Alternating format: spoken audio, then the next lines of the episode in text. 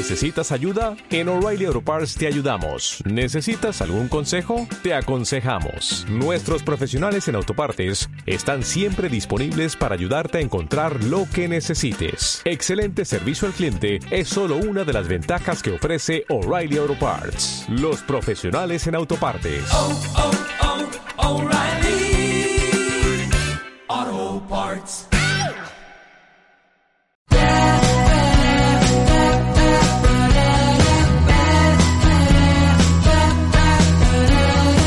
Así comienza Subamos el Volumen, Educando en Finanzas, el podcast que te ayudará a aprender nociones básicas sobre el ahorro, la administración y la inversión de tu dinero, escuchando diferentes charlas con referentes y especialistas. En esta segunda temporada, a través de los episodios, en Subamos el Volumen hablaremos de los diferentes temas que hacen al mundo de las finanzas, desde finanzas descentralizadas y criptomonedas hasta todo tipo de temas relacionados con finanzas tradicionales, como renta fija y variable, futuros y commodities, distintos tipos de análisis de activos, finanzas en las redes sociales, política monetaria, local y mundial, entre otros temas. Pero también hablaremos de inclusión y educación financiera, fintechs y tecnología. Creemos que este podcast es nuestro granito de arena para reforzar la agenda educativa del futuro y que educar en finanzas puede generar progreso individual y colectivo. Si te gusta lo que hacemos, tu aporte puede ser difundirlo. Dale, vení, escucha con nosotros este nuevo episodio. Ahora sí, subamos el volumen.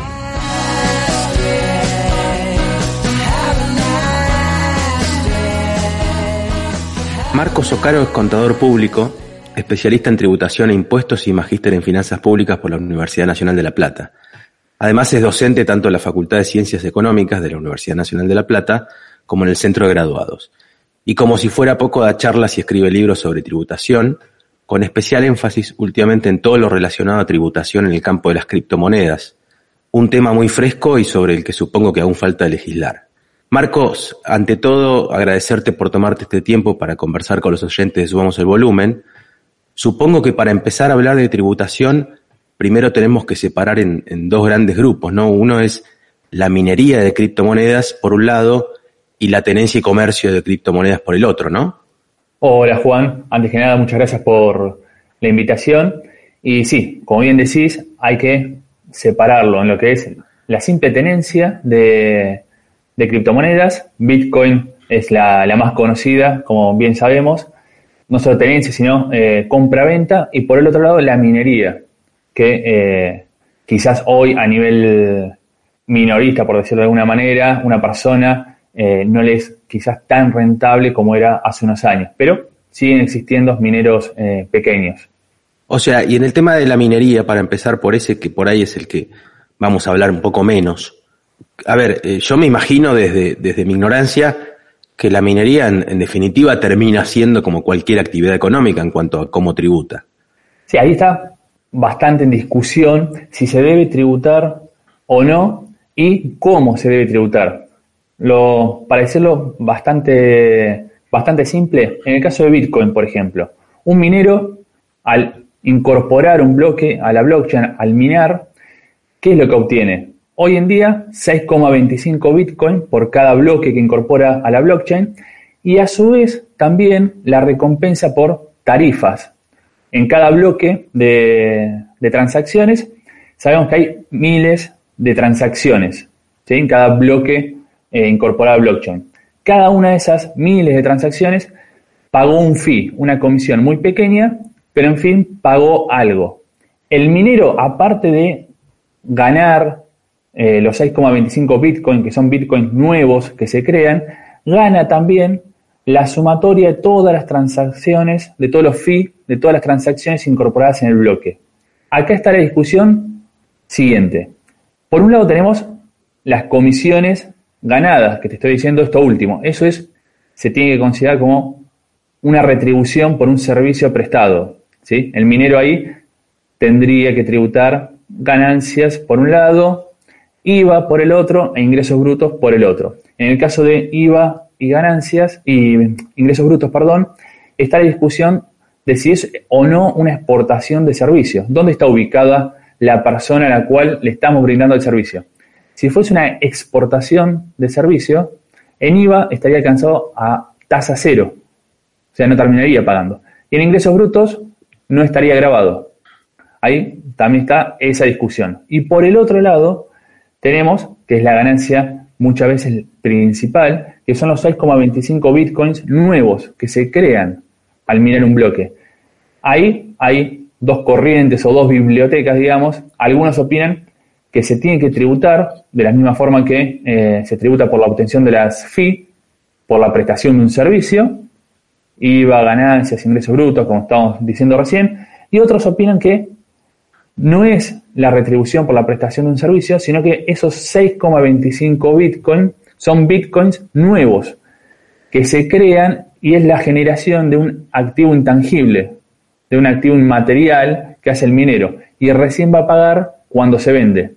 Es equivalente, por ejemplo, así eh, pintamos un cuadro, por ejemplo. Recién vamos a pagar no por pintar el cuadro, sino que vamos a pagar impuestos cuando lo vendemos. Acá también está esta discusión que obviamente las leyes no lo aclaran y la discusión doctrinaria todavía eh, sigue y no hubo ninguna consulta vinculante, ninguna aclaración por parte del fisco sobre cómo tenemos que interpretar eh, esta actividad.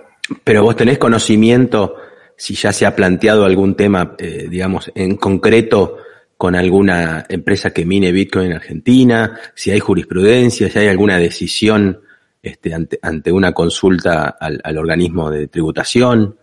No, que yo tenga conocimiento, eh, no hay todavía ninguna consulta vinculante al, respecto con AFIP o con algún fisco provincial, ni jurisprudencia al respecto.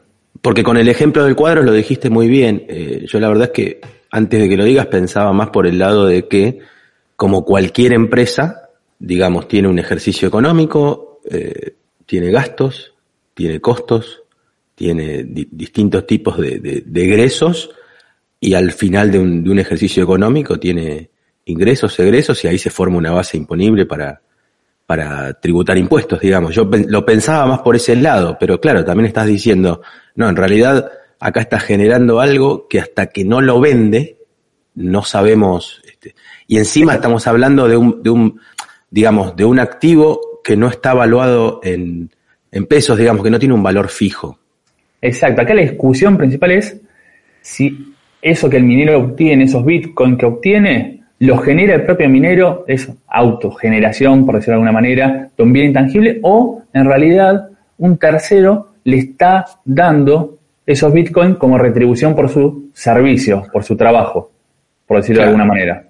Sumado, claro, y sumado que en Argentina vos debes tener algunas pocas, este, digamos, empresas u, u organizaciones que están a la vista, digamos, minando y se sabe, eh, en el primer episodio sobre Bitcoin, eh, Manuel Bodroa nos decía que hay en Tierra del Fuego, que hay en la Mesopotamia, pero al mismo tiempo, y más allá de que se dice que es antieconómico, debes tener un montón de particulares tratando de minar algo, no solo Bitcoin. Sí, sí, Bitcoin, Ethereum, hay muchas criptomonedas hoy que se están minando, hay diferentes protocolos para minar, por decirlo de alguna manera, no solo prueba de trabajo, sino que ahora se está Incluso Ethereum está migrando al protocolo de autoridad, está dejando de lado la prueba de trabajo, pero, pero sí, como bien decís, hay muchas empresas, incluso empresas en zonas donde no se tributa impuestos, como es en Tierra del Fuego. Claro, pero bueno, en definitiva, y como para ir cerrando el bloque, la pregunta que te hago es si ya conoces digamos, de alguna manera, porque esto está todo muy nuevo. Supongo que hay legislación, pero tampoco, como decías vos, es legislación que aún tiene eh, seguramente muchísimos grises y, muchas cuestiones que aún no se aclaran. Este, pero la, pregunta más eh, general para terminar con el, minado en sí es si vos conocés casos donde ya se está tributando realmente esto o si todavía sigue siendo una discusión teórica.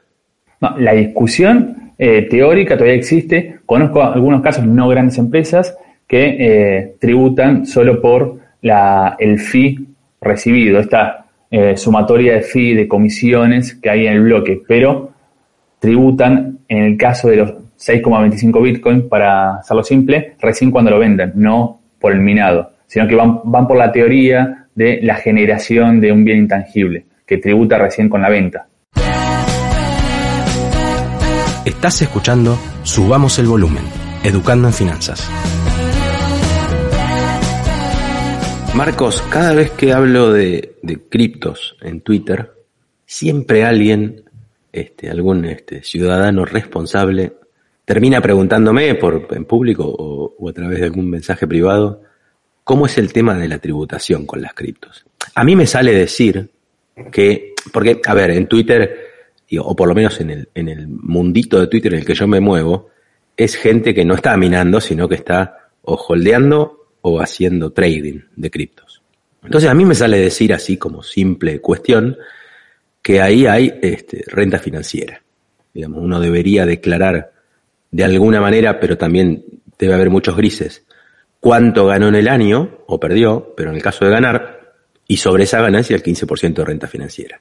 Lo estoy simplificando muchísimo como para introducir el tema. Me gustaría que nos cuentes, si querés primero, cómo pensás que es o sabés que es el tema de, la tributación en lo que es este, la tenencia de una cripto y después podemos pensar un poquito cómo es cuando yo comercio una cripto continuamente.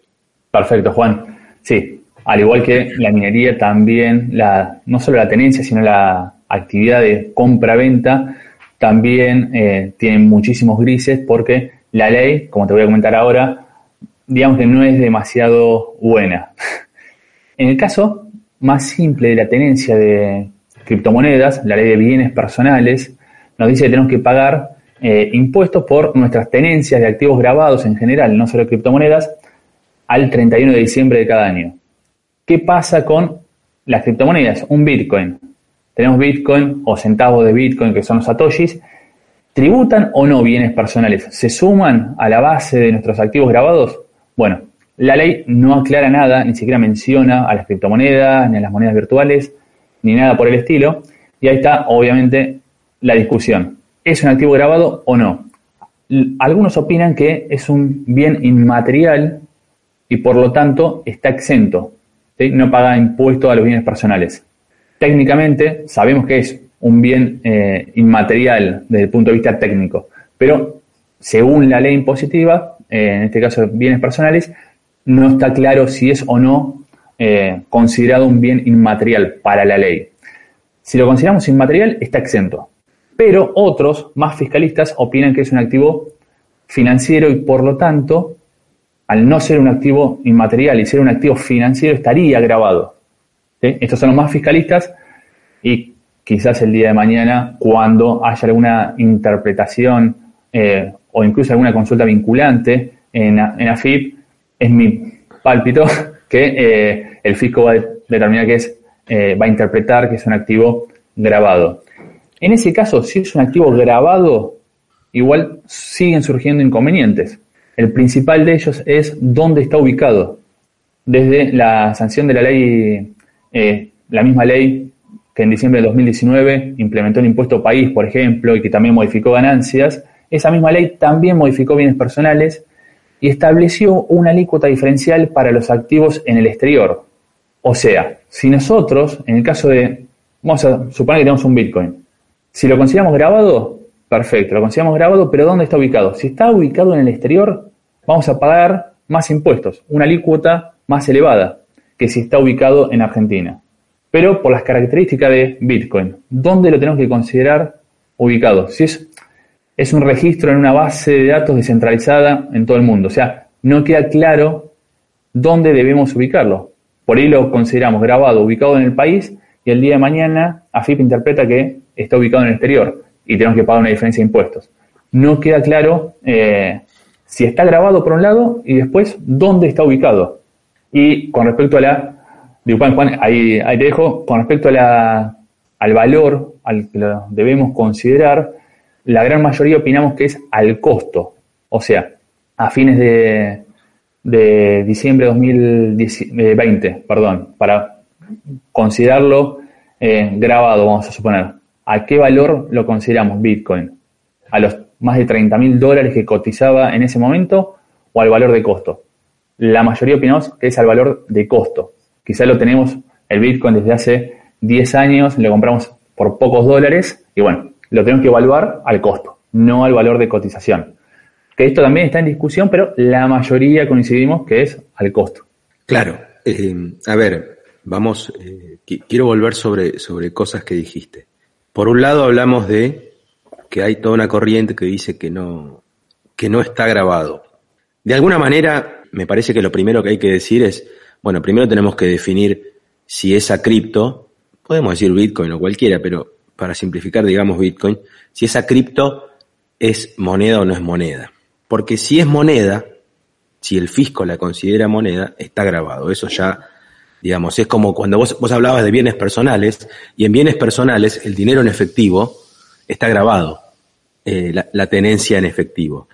Y más aún, después hablabas de esto del valor de costo. Obviamente, quien este, tiene en, en su cartera eh, una cripto va a querer, en el caso de tener que, pagar impuestos, pagar a valor de costo, pero bien sabes también que en bienes personales, y sobre todo eh, cuando hablamos de moneda extranjera, cuando uno tiene dinero en efectivo en el exterior, por ejemplo, o un bien en el exterior, el valor, así como, digo, así como en bienes personales, los bienes que vos tenés en, en el país están valuados a valor fiscal mayormente, y esa no actualización te juega a favor, eh, cuando tenés bienes en el exterior, y ahora más que, subieron la alícuota de bienes personales para bienes en el exterior desde el año pasado, no solo te subieron la alícuota, sino que además es al valor del dólar al 31 de diciembre.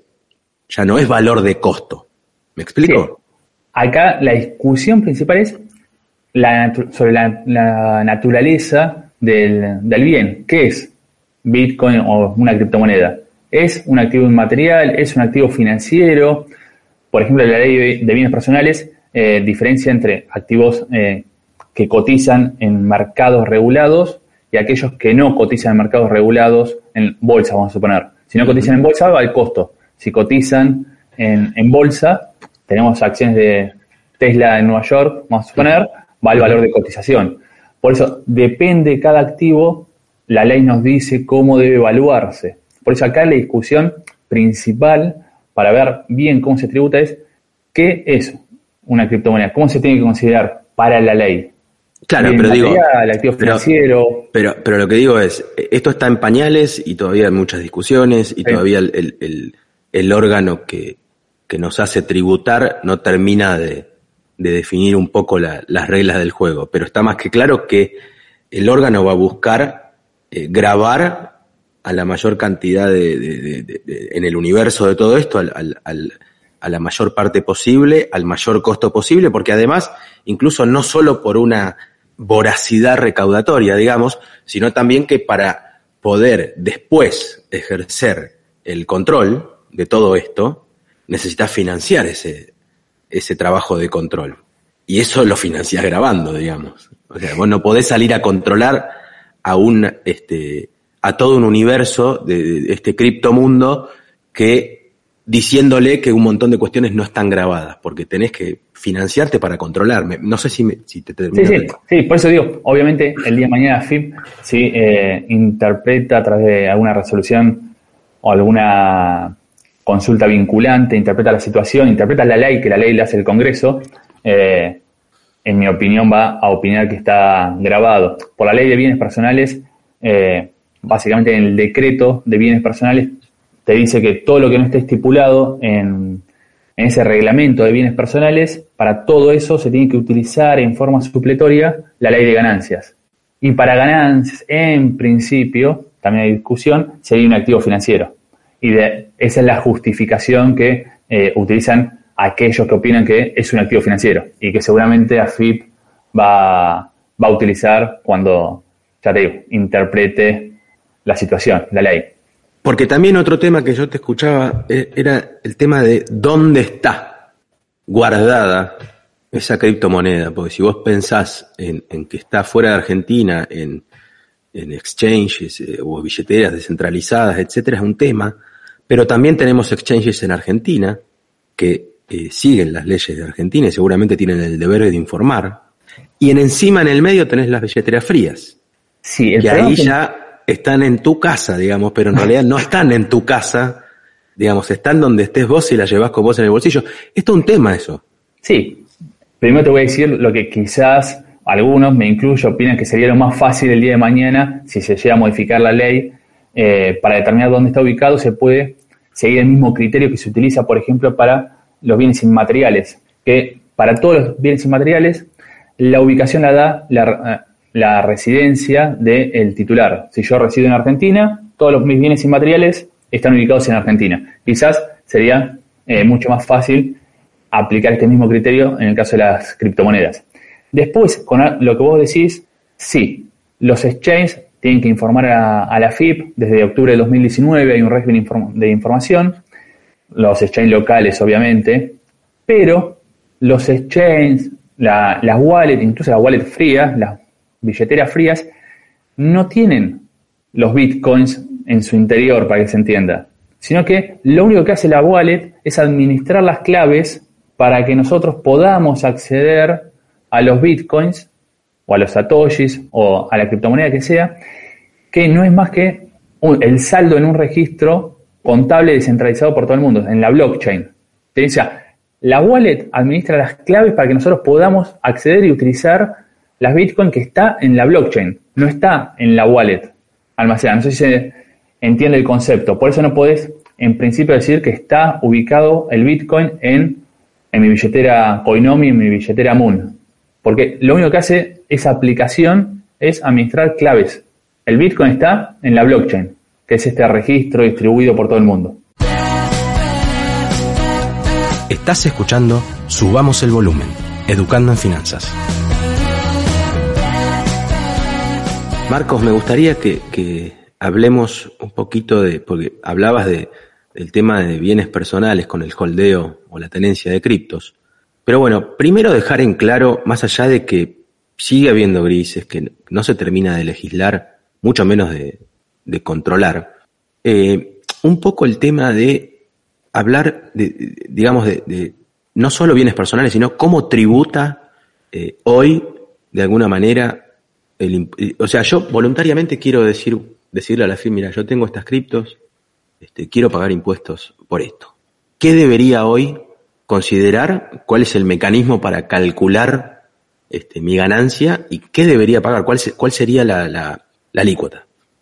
En caso de ganancias, es importante eh, comentar que antes del año 2018, de la famosa reforma tributaria, solo estaban alcanzados las personas, estamos hablando de personas eh, físicas, personas humanas, habitualistas. A partir del 2018, por más que no se sea habitualista, por más que no nos dediquemos a la compra-venta de criptomonedas, si en el año vendemos una sola vez eh, cualquier criptomoneda, vamos a estar alcanzados por esa única venta en el impuesto. ¿sí? Porque ganancias, desde la reforma del 2018, para el caso de la venta de moneda digital, como lo menciona la ley de ganancias, no requiere la habitualidad. Una sola venta ya está alcanzada en el impuesto. Y después tenemos que ver, obviamente, una vez que esté alcanzada, si superamos el mínimo y tenemos que pagar. Eh, para simplificar, en el año 2020 el mínimo fue de 123 mil pesos y para el 2021 es de 167 mil pesos. Si tenemos una ganancia, la diferencia entre precio de venta y compra superior a, ese monto, deberíamos eh, tributar impuestos en principio. ¿sí? ¿Y ahí ese impuesto es el 35 o es el 15 de renta financiera? Vamos a suponer que vendemos una sola vez eh, Bitcoin. En el año 2020 vendimos una sola vez. Ahora en junio vence la declaración jurada de ganancias anual, porque el impuesto a las ganancias es un impuesto anual. Todas las ganancias que obtuvimos durante el 2020. Nosotros vendimos una sola vez Bitcoin y siempre y cuando consideramos que es una moneda digital, como dice la ley, de ganancias, que también está la discusión de qué es una moneda digital y si Bitcoin es una moneda digital o no, pero suponiendo que aceptamos que Bitcoin es una moneda digital y que está alcanzado en el impuesto, ahí la diferencia entre el precio de venta y compra, es importante eh, entender eso, no se graba sobre toda la venta, sino que le restamos el costo. Y para ver la alícuota que pagamos y la forma de liquidar el impuesto, tenemos que determinar la fuente de la ganancia. Puede ser fuente argentina o fuente extranjera. Y ahí hay quizás otro desacierto de la ley, que en la ley especifica, desde la reforma tributaria, un criterio especial de determinación de la fuente, que nos dice que va a ser de fuente argentina la venta de la moneda digital si el emisor está en Argentina. Pero sabemos que, por ejemplo, Bitcoin se emite en forma descentralizada, que se registra en la blockchain distribuido por todo el mundo. O sea, no hay un emisor centralizado, único, que podamos decir está en Argentina o está en Uruguay. Por lo tanto, el artículo que define esto de la ley no, no es aplicable, no se puede aplicar para determinar la fuente.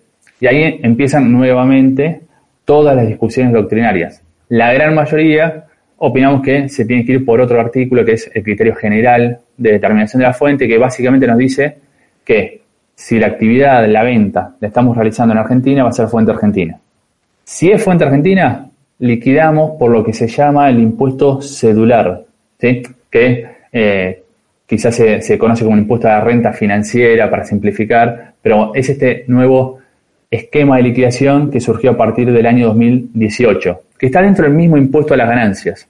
Y dentro de ese esquema de liquidación, ahí vamos a considerar, como te decía, la diferencia entre el precio de venta menos compra, menos una deducción especial que para el año 2020 fue de 123 mil pesos.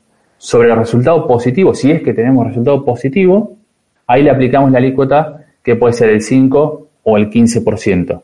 La ley menciona el 15% en caso de eh, que sea en dólares. Y el reglamento de la ley es el que menciona el 5% en caso de que sea en pesos.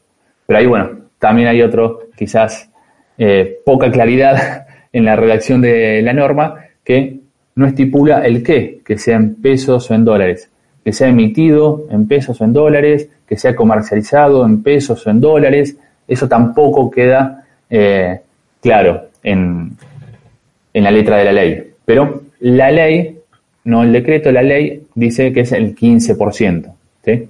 Claro, a ver, eh, pensando un poco en voz alta, me queda claro un poco cómo, cómo la FIP podría de alguna manera eh, controlar todo el comercio de criptomonedas, pero solo a través de los exchanges argentinos. Que no los voy a nombrar, los conocemos todos, son eh, lo más conocidos son cuatro o cinco. Eso sería relativamente fácil porque en definitiva son sociedades establecidas en Argentina que reportan, este, o, mejor dicho, que están alcanzadas por cualquier control de, las autoridades argentinas, que digamos también eh, conocen a sus clientes porque eh, todos los que son clientes de esos exchanges están con nombre, quit, apellido, digamos, con toda su información puesta ahí, y la FIP bien podría, y de hecho vos lo contabas que desde el 2018, si no me equivoco. Este, octubre de 2019. Octubre de 2019 están, este, tienen que informar, pero ahí se escapa toda una cuestión que son los exchanges que, que, que no están bajo legislación argentina y que muchos, eh, me incluyo, usamos, donde ahí por ahora, porque también me parece que acá hay, una cuestión práctica, también filosófica, pero sobre todo práctica. Digo, eh, yo para, eh, suponete, tributar, lo voy a nombrar porque es el más conocido, eh, lo que hago en Binance, eh, únicamente hoy la FIP puede de alguna manera enterarse si yo quiero, o sea, si yo voluntariamente informo toda esa operación, o a lo sumo, que por ahí lo vamos a hablar un poquito más en el otro bloque, me pueden de alguna manera leer un poco lo que hago a través de, operaciones P2P, cuando utilizo bancos argentinos para, para esas operaciones, eh, bancos o billeteras. Pero de vuelta, siempre pienso que debería ser bastante difícil fiscalizar eso. Digo, y esto este, para, para, para ejemplificarlo mejor, si hoy a la FIP, para todo lo que es actividad económica normal, tradicional, olvídate de las criptos, le cuesta cruzar datos. Imagínate para esto. Sí, sí. Es difícil para AFIP determinar cómo se hace el comercio P2P o incluso F2F, cara a cara, face to face. Ahí es muchísimo más difícil, por no decir imposible, por más que quede registrado en la blockchain las transacciones, son pseudoanónimas. Eh, pero cada eh, contribuyente, digamos que tiene el deber de informar a la FIBO declarar sus impuestos. Esto es lo mismo que si prestamos un servicio. Quizás prestamos el servicio, nos pagan en efectivo y bueno, es nuestro deber eh, informar a la FIB. Después que una persona lo haga o no es otro tema. Pero la ley nos dice que es obligación nuestra informar a AFIP. AFIP después, bueno, tiene herramientas para fiscalizar que cumplamos o no el, con esa obligación. En el caso de exchange, como decías, locales, tienen la obligación de todos los meses informar no solo las tenencias que nosotros tenemos eh, depositadas en ellos, en sus wallets, sino todas las operaciones que hicimos durante el mes, siempre y cuando en el mes hayamos hecho más de movimientos por más de 10 mil pesos. Es un monto bastante bajo. En ese caso, todos los exchanges locales informan a la FIP, pero exchanges internacionales eh, o aquellos que internacionales que son plataformas de scroll, como, como el que mencionabas, Binance o Local Bitcoin, que es más conocido a nivel internacional, también eh, estos obviamente no informan a la FIP. Y ahí, bueno, como bien decías, tenés, eh, si es una operación P2P, movimiento bancario, que a veces es un problema también porque por más que la persona declare o quiera declarar los impuestos que les corresponde, en este caso ganancias, los bancos, al enterarse de que es una persona que se dedica a la comercialización de criptomonedas, suelen cerrar cuentas bancarias, es un problema. Claro, claro. Yo en realidad no estoy, a ver, no estoy haciendo apología a evadir ni mucho menos. Yo simplemente, este, con todo el tema de, las criptomonedas, lo que me viene pasando es que, la, pienso mucho en, este, me, me, pongo del lado del recaudador y digo, ¿cómo van a ser? Este, porque, por ejemplo, en el caso del P2P, que también muchas veces me preguntan, yo digo, bueno, con el P2P, vos, eh, y, le pasa mucho a la gente joven, que por ahí no está acostumbrada a tributar o que nunca trabajó en una empresa, por la edad que tiene, digamos, nunca tuvo actividad este, económica y comercial. Y yo siempre digo, bueno, pero si vos le haces una transferencia de pesos a, a, otra persona con la cual no te une ninguna relación comercial, o sea, que ante una consulta de, de AFIP, por ejemplo, vos no podés presentar una factura, un contrato o algo que, que diga por qué le estás pagando a esa persona o por qué estás cobrando de esa persona, de alguna manera ya eso solo debería bastar para decir acá hay comercio de criptos. Si no hay otra, eh, otra forma de, demostrar una relación de, te pago o me pagas. Y ahí también lo que veo, y no termino de entender, me parece que el, el, Estado todavía está un poco este, dando, eh, ni siquiera dando manotazos de ahogado, porque en realidad vos sabés perfectamente que el comercio P2P se da mayormente entre bancos digitales o billeteras, no entre bancos tradicionales.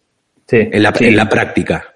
Y, sería Mucho, y sería mucho más fácil ir a controlar a ellos, los organismos de control, digamos.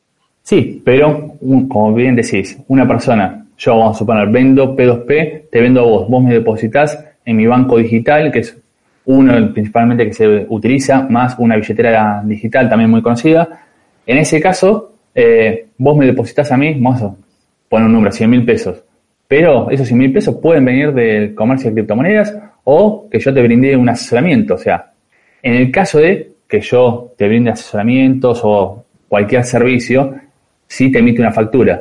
Pero al vender criptomonedas, la resolución hoy vigente, la norma vigente, no obliga a emitir eh, factura por la venta de criptomonedas. No, no tenés obligación de emitir facturas. No, no, queda clarísimo, queda clarísimo. ahí no hay, sí. Mi pregunta es, si, si la FIP quisiera controlar, y hoy con la tecnología me parece que no debe ser tan difícil, acá hay una transferencia de un CBU a un CBU, con lo cual, de ese CBU del quit asociado a ese CBU al quit asociado a ese CBU, debería haber una factura electrónica. Si no se dan esas dos condiciones al mismo tiempo, salta una, una inconsistencia, ¿me explico? Sí, sí, que también puede ser que le das plata a otra persona por X motivo que no tiene nada que ver con una actividad económica, por eso no es tan directo, quizás, pero puede, es un mecanismo...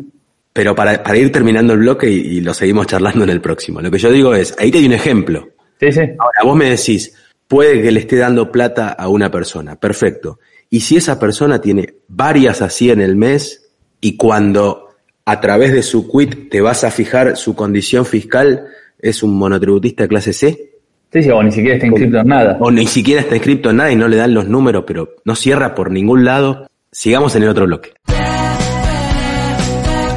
Estás escuchando Subamos el Volumen Educando en Finanzas. Marcos, yo te venía hablando al, final del bloque anterior este, de todo el tema P2P, un poco como, este, digamos, como falta legislación, como hay muchos grises, como los organismos eh, de alguna manera todavía no se expiden sobre ciertas dudas. Digo, queda mucho por hacer, ¿no? Porque si a eso le sumamos esta cultura, por un lado, como ciudadanos, de toda una corriente de que no hay que pagar impuestos, toda una rebeldía que, en, cierta forma, alimentada por la presión impositiva, por supuesto, pero hay otra cuestión que, digamos, también es, parte de nuestra idiosincrasia. Eh, entonces, lo que siempre pienso y últimamente mucho más es que con todo el tema de la virtualidad, de las criptos, de que los exchanges están afuera, de que todo lo podemos hacer desde el teléfono y muchas veces saltearnos de alguna manera un banco o cualquier otra entidad donde dejemos un rastro, sumado a lo que te decía al principio de una legislación que todavía no, es clara y organismos que a los cuales les va a costar controlar esto, eh, digo, es todo un caldo de cultivo donde me parece que incluso no, es un problema de Argentina nada más, sino que al principio del episodio vos hablabas de, eh, digamos, de, lo que está grabado, de lo que no está grabado, de que si grabamos la minería de una manera, de que si la grabamos de otra, que material, que material, pero en definitiva, me parece que todos los estados, y Argentina eh, en nuestro caso, van a tener un grave problema para ver cómo hacen para controlar todo esto y esto que, porque si, si pensamos que los impuestos para el Estado son, son su negocio principal, o sea, su fuente de ingresos principal, a los estados van a tener que ser muy creativos en cómo controlar esto para que no se les escape la tortuga. Sí, exactamente. Incluso cooperar eh, forma entre internacional entre diferentes estados.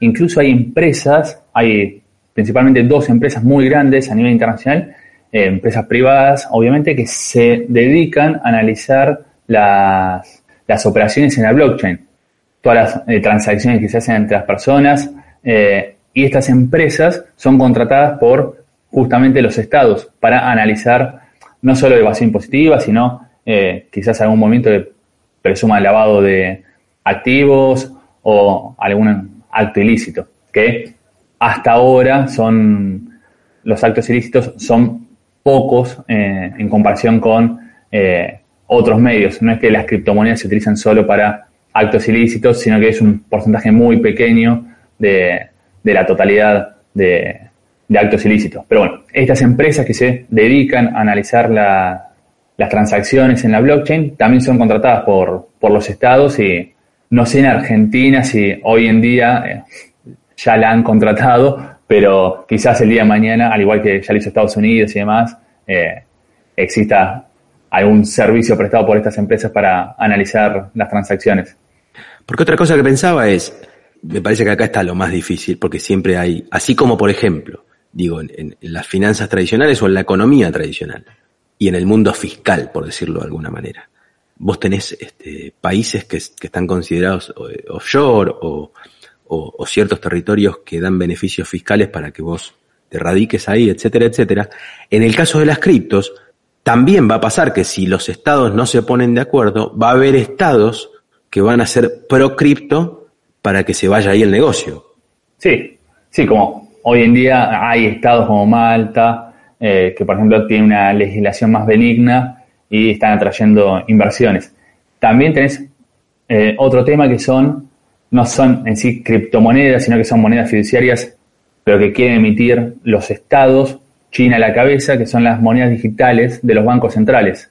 Que esas eh, monedas digitales les va a permitir a los estados tener una trazabilidad de justamente la moneda que emiten. Van a saber qué compramos, qué, cuánto ganamos y demás, porque van a conocer cada paso que da la criptomoneda, la moneda digital, mejor dicho por ejemplo, acá si se emite el peso electrónico, el Estado va a tener la trazabilidad total de las operaciones que se hagan.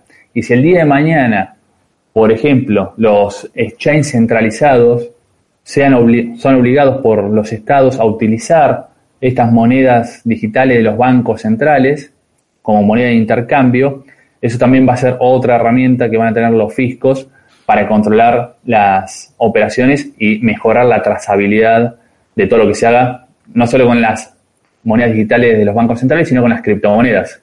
O sea, el día de mañana seguramente van a convivir las criptomonedas como Bitcoin con estas monedas digitales de los bancos centrales.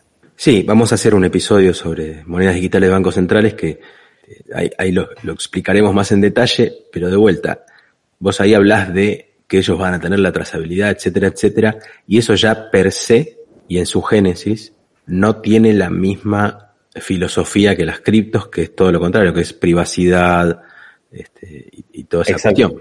Sí, exacto, por eso dijo que decía que no es lo mismo. Lo otro es una moneda fiduciaria emitida por un banco central.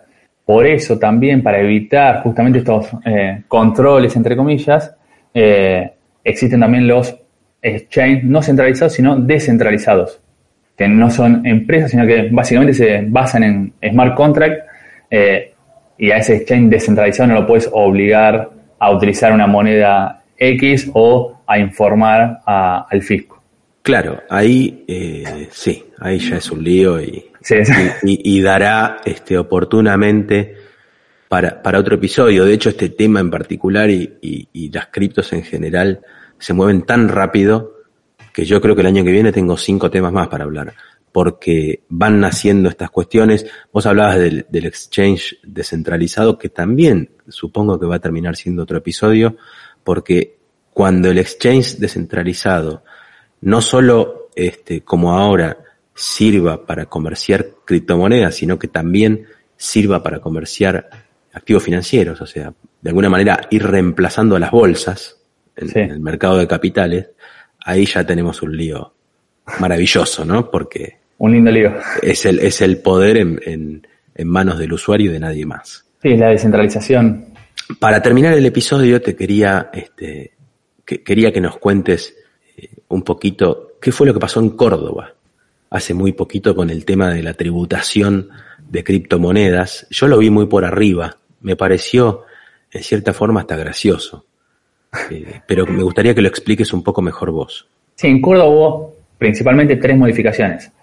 Por un lado, se eh, a grabar a partir del 2021 la prestación de cualquier servicio relacionado con operaciones con monedas digitales. Antes del 2021, 2020 y años anteriores, esto estaba grabado, pero para aquellos que realizaran la actividad en forma habitual. A partir del 2021 no es requisito que se realice en forma habitual esta prestación de servicio relacionada con operaciones con monedas digitales. ¿sí? Bastante amplio el concepto. Eso por un lado. Por el otro lado, con respecto a la comercialización, a la compra-venta de, de criptomonedas, ahí sí es requisito la habitualidad, o sea que se ejerza en forma habitual la actividad de compra-venta de criptomonedas. Y lo importante en esa actividad es que se eh, estableció una base imponible diferencial. Ingresos brutos en general nosotros pagamos por la totalidad de lo facturado. La venta, nosotros vendemos un mueble por mil pesos, vamos a pagar ingresos brutos por los mil pesos. En el caso de la criptomoneda lo que se hizo fue establecer esta base imponible diferencial que es la diferencia entre el precio de venta y compra. Eso, dentro de todo, es algo bueno que eh, se implementó en Córdoba. Pero escúchame, eso, eso en realidad es un impuesto a la ganancia, no, no es un ingreso bruto. Eh, es un ingreso bruto con una base imponible diferencial. medio rara. pero ah, existen algunos, eh, otras actividades con base imponible diferencial, pero son muy pocas, en ingresos brutos si no se hubiese implementado esta base imponible diferencial, hubiese sido mucho más gravosa el impuesto sobre la venta de criptomonedas porque te graban con un 4% la totalidad de la venta, que es eh, hace prácticamente inviable la comercialización de criptomonedas. Por eso, dentro de todo, esto fue el lado positivo de la, la reforma cordobesa. Y en tercer lugar, algo que está bastante discutido, se eh, estableció otro hecho imponible que es el siguiente. Cuando vos vas a pagar eh, ingresos brutos, cuando vendés monedas digitales, por más que lo hagas una sola vez, por más que no sea en forma habitual, pero esas monedas digitales que estás vendiendo las recibiste como cancelación de honorarios o pago de servicios o venta de bienes. Ejemplo, yo el ejemplo que te di recién, vendo un mueble por mil pesos. En vez de mil pesos me pagan en criptomoneda. Yo eso lo facturo y pago ingresos brutos por los mil pesos, como hago eh, siempre. Pero si yo recibí criptomonedas, cuando vendo esas criptomonedas que recibí, el equivalente a mil pesos, hoy lo vendo a mil doscientos pesos, voy a pagar ingresos brutos de vuelta por esa venta. El 0,25% es una alícuota pequeña, pero me graban de vuelta eh, la venta de la criptomoneda que recibí como forma de pago. Es bastante discutido ese, ese componente, porque vos ya pagaste ingresos brutos. Totalmente. Eh, pero bueno, estas tres modificaciones fueron las principales en, en la provincia de Córdoba a partir del año 2021, pues se modificó el Código Fiscal y la ley tributaria. Pero bueno, así son los impuestos en Argentina, bastante distorsivos en algunos casos. No sé si es este en particular. Sí. Fíjate que, no sé, por ejemplo, vos tenés este, impuestos sobre impuestos por todos lados. Eh, por ejemplo, en, en, un, en un IVA de un movimiento bancario, después en ese IVA tenés impuestos a los débitos y créditos, con lo cual, digamos, ya es, es una locura lo que estamos viviendo. Pero en realidad, Marcos, esto no es una crítica al sistema impositivo, sino que era, de alguna manera, poner este, a disposición de los oyentes un poco este, cómo está actualmente la, la cuestión impositiva de las criptomonedas, qué es lo que falta hacer, cuáles son los grises, y creo que en líneas generales lo has explicado. Falta mucho, probablemente el año próximo podamos volver a hablar de esto con alguna legislación que aclare un poco más el panorama, y por lo pronto te súper agradezco este, este tiempo. Después cuando publiquemos el episodio voy a publicar también este, un poco más de información sobre lo que haces y sobre los libros que escribiste, que son muy interesantes para seguir aclarando este tema. Muchas gracias, Juan Manuel. Y sí, seguramente en las próximas semanas, meses, vamos a tener más antecedentes quizás de jurisprudencia, empiecen a aparecer alguna consulta vinculante o modificaciones ya a las normas y a las leyes. Lo que sí queda claro es que el Estado ya está hablando cada vez más de esto porque se le escapa, si no. Sí, sí, no solo acá, sino a nivel mundial. Perfecto. Marcos, muchas gracias. Nos veremos muchas pronto. Gracias. Muchas gracias a vos también. Hasta acá, subamos el volumen.